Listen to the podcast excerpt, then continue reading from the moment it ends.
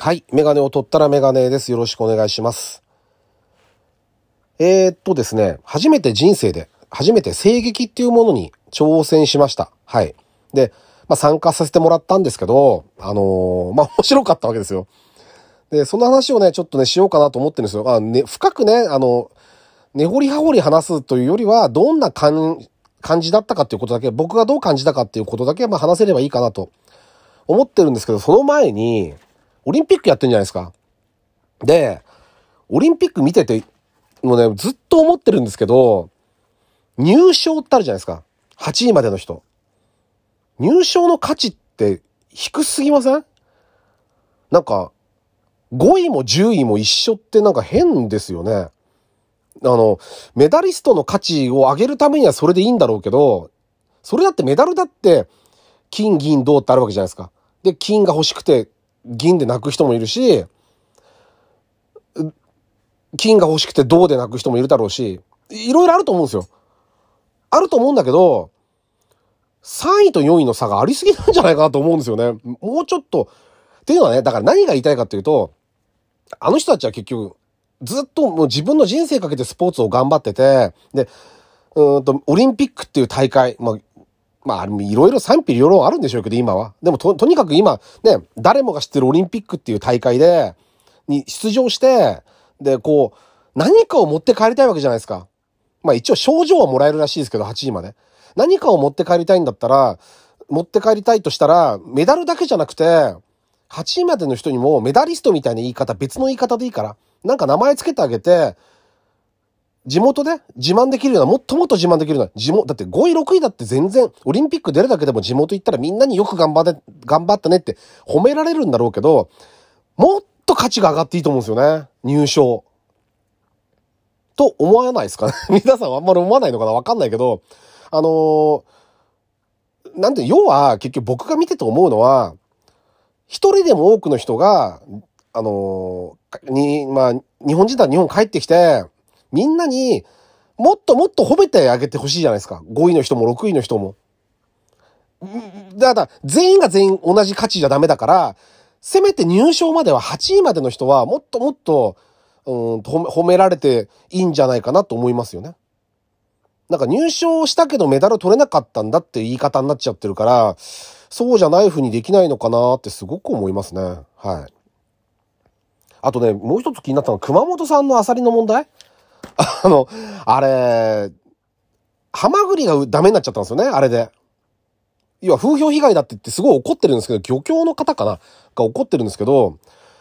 風評被害もそうなんですけど、アサリの件はまああれはでダメ、ダメというかアウトだとして、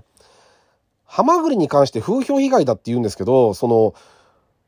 僕が思うのは、例えば、多分その、漁師の方が言ってるのは、アサリもやってるからハマグリもやってるに違いないって言って、言われて変わってもらえない？っていうことを言ってるんだと思うんですよ。だから、あの、頭きてるんだと思うんですけど、そうじゃなくて、そ、それ以外にも、例えばですよ、アサリがそれをやってるのを知っていて、黙ってたんじゃないかと思ってる人もいるわけですよ、きっと。その人たちの不信感は何一つ拭えないわけですよ、そこの、その怒りじゃ。だから説明するべきなんですよね。全く知らなかったんだ、知らなかったって。全く知りませんでしたって、そんなことになってるとは許せないっていうふうに、そっちに怒怒る。とか、もしも、知ってて黙ってたとしますよね。知ってて黙ってたんだったら、うん、そうだな、温度感的には知ってましたって言うと多分怒られるから、うんと、ちょっとはそういう話聞いてたけど、まあ、確証がある話じゃないんで、あの、ちゃんと調べなかったと。で、ね、ちゃんと調べてれば、こういうことになる前に注意、忠告できたはずな、だと。はずなんだと。だから、それに関してはすごく反省してると。とかっていうわけにいかないですかね。それでなんとかベース取らせないですかね。いや、結局何がね、問題かって、真面目にやってる人もいるはずじゃないですか。例えば今回のハマグリの件だってきっと真面目にやってる人は怒ってるわけですよ。だから真面目にやってる人が損するのは良くないんですよね、非常に。一生懸命やってる人がね、損するのは良くないので、あの、まあ、今野菜なんかもほら、産地の他に名前まで生産者の名前が出るようになったじゃないですか。だから、あのーそういうふうにこれからどこの、どこで加工した、誰が、誰の工場で加工したとか、どの漁師さんが責任持ってこの商品を提供してるんだとかっていうのをもっと細かく出すようになるんかもしれないですよね。今でもな、ある程度なってるところもあるんかもしれないけど、あんまりそこまではちょっと僕は確認してないので、野菜はちょっと最近ね、増えてきましたけど、地元なんかでも、生産者の名前とか、写真が出てるのなんかありますよね。あれはすごく多分誇らしいことだと思うんですよ。自分がや、作ったもんだっていう。だから、もっとそういうふうに、そこの、なんだろう、なんて言うんだろう、自分って、ここは、ここは私の会社がやったもんだと。絶対美味しいんで食べてくださいっていうふうに、こう、ね、まあ値段も上がっちゃうかもしれないけど、それやっちゃうと。でも、そういう風になっていけば、もう不正というものはどんどんなくなっていくんだろうな、と、とは思いますよね。いいものがちゃんと売れる。適正な価格で。売れれば別に悪いことする必要ないので、で、よくわかんないもんでも安ければいいっていう人も、は、そういうものを買えばいいわけで、別に。これよくわかんないですけど、この値段で出してますって。って言えばいいだけの話なんですよ。それだって買う人は買うと思うんですよ。うん、それだって十分美味しいんだからと思えば買うだろうし。だから、あの、そういう風になっていく、これからそういう風になっていくんだろうなとはちょっと思いましたね。はい。というわけで、第159回ですね。ラジオにメガネ始めたいと思います。よろしくお願いします。はい。えー、で、声劇です。で、えー、っと、参加させてもらって、あの、超現実サークルさんの、ラジオトークの番組で配信されてます。で、シリーズ化されてるみたいで、あの、演技する心っていうシリーズですね、の第1回になります。ああ、私の勘だったっていう作品に出演させてもらいました。で、まあ、これは超現実サークルさんの天明福太郎さんという方があの、脚本を書いて、で、4人が出演しました。で、うんと、その、まあ、僕の他に、家々さん、ケムシさん、花さんっていう、まあ、4人でやらせてもらったんですけど、最初ね、呼ばれた時と声がかかった時に、どの、どんな老人の役かなって思ってたんですよ。要は、ほら、年齢層が、まあ、正直言って、メンバー見てても、これ、なんで僕を選んでくれたのかがよく、ちゃん、み、皆さん人気のある人たちだから、なんで僕が選、僕選んでくれたんだろうってちょっと不思議だったんですけど、あのー、まあ、ありがたいことに声かけてもらって、ちょっと興味が湧いた、湧いたんで、ぜひやらせてもらおうかなと。で、どういう風にするんだろうなと思ってたんですよ。だ僕多分ぶっちぎり年、ぶっちぎりで年上なんで、多分全然こんなおじさんい ないから、どうすんだろうなと思ってたけど、脚本が出来上がったら、まあ聞いてらっしゃらない方がいたらあれなんで、そんな内容は細かく言わないけど、その年齢とか世代とか、そういうものは全部ぶっ飛んでいける設定になってましたよね、ちゃんとね。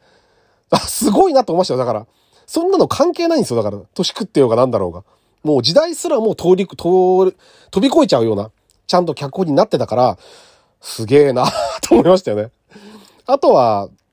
あの、みんなそれぞれやっぱ個性があって、あの、良かったんですよね。面白かったですね。で、うんと、実はね、そのね、配信が始まるまでは、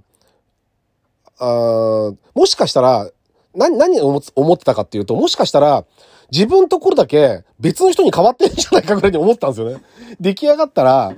ちょっとこれ、ま、無理だろって話になって、で、別の人が立てられて、そこにあの、声を当てていくっていう作業になって、自分が全く関係ない作品になったらどうしようっていうふうに、冗談半分だけど、ちょっと思ってましたよね。そうなったら嫌だなって 思ってたんだけど、ちゃんと、あの、形になってこうできてくれて、作ってくれて、で、すごく良くてそれが。まあ、自分の演技とかそういうものにはいろいろありますよ。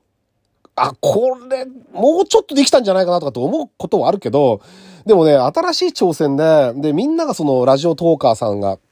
こうやってるわけですよ。その、演ずるっていうこと。で、皆さん未経験だって言ってたんで、なおさら面白かったですよね、やっぱりね。で、それをちゃんとこう一つの形にまとめて編集してくれたやっぱ天明さん、脚本作ってちゃんとそこまで仕上げてくれた天明さんにも本当感謝ですし、皆さんにも、あの、ね、一緒に共演してくれた皆さんにも感謝だし、で、聞いてくださった方、あの、たまに褒めてもらえるんで それが嬉しくて、あの、とにかく感謝しかないですよね。うん。いい経験をさせてもらったなっていう感じはしますよね。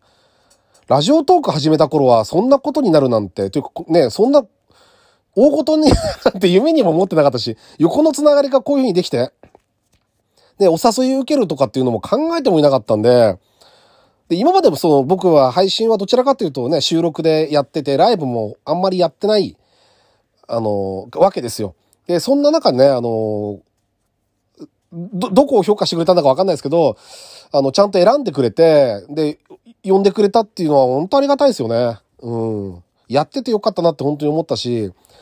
面白かったなと思いますね。うん。まあ、これからね、このシリーズ続いていくようなので、あの、僕もね、楽しみにしてるんですよ。きっとね、あの、演じる方それぞれ、多分天明さんいい作品作ると思うんですよね、きっと。だから、脚本も楽しみだし、誰がどういう風に 演じるんだろうなっていうのもすごく興味があるし、あの、ラジオトークやってる人皆さんお話上手だから、で、ライブやってるの場数こなしてる人なんか特に上手ですよね、やっぱりね。だから、なおさら、あの、いいもんができるんだろうなって、これからどんどんどんどんいいものができていくんだろうなっていう、とっても楽しみですね。はい。あの、とてもいい経験でした。本当ありがとうございました。もしよろしかったら、あの、聞いてない方がいて、多少興味あるっていう方は、あと、その、僕のことを、あの、こいつが何、どういう風にやってんだろうなって、演技とかするんだろうなと、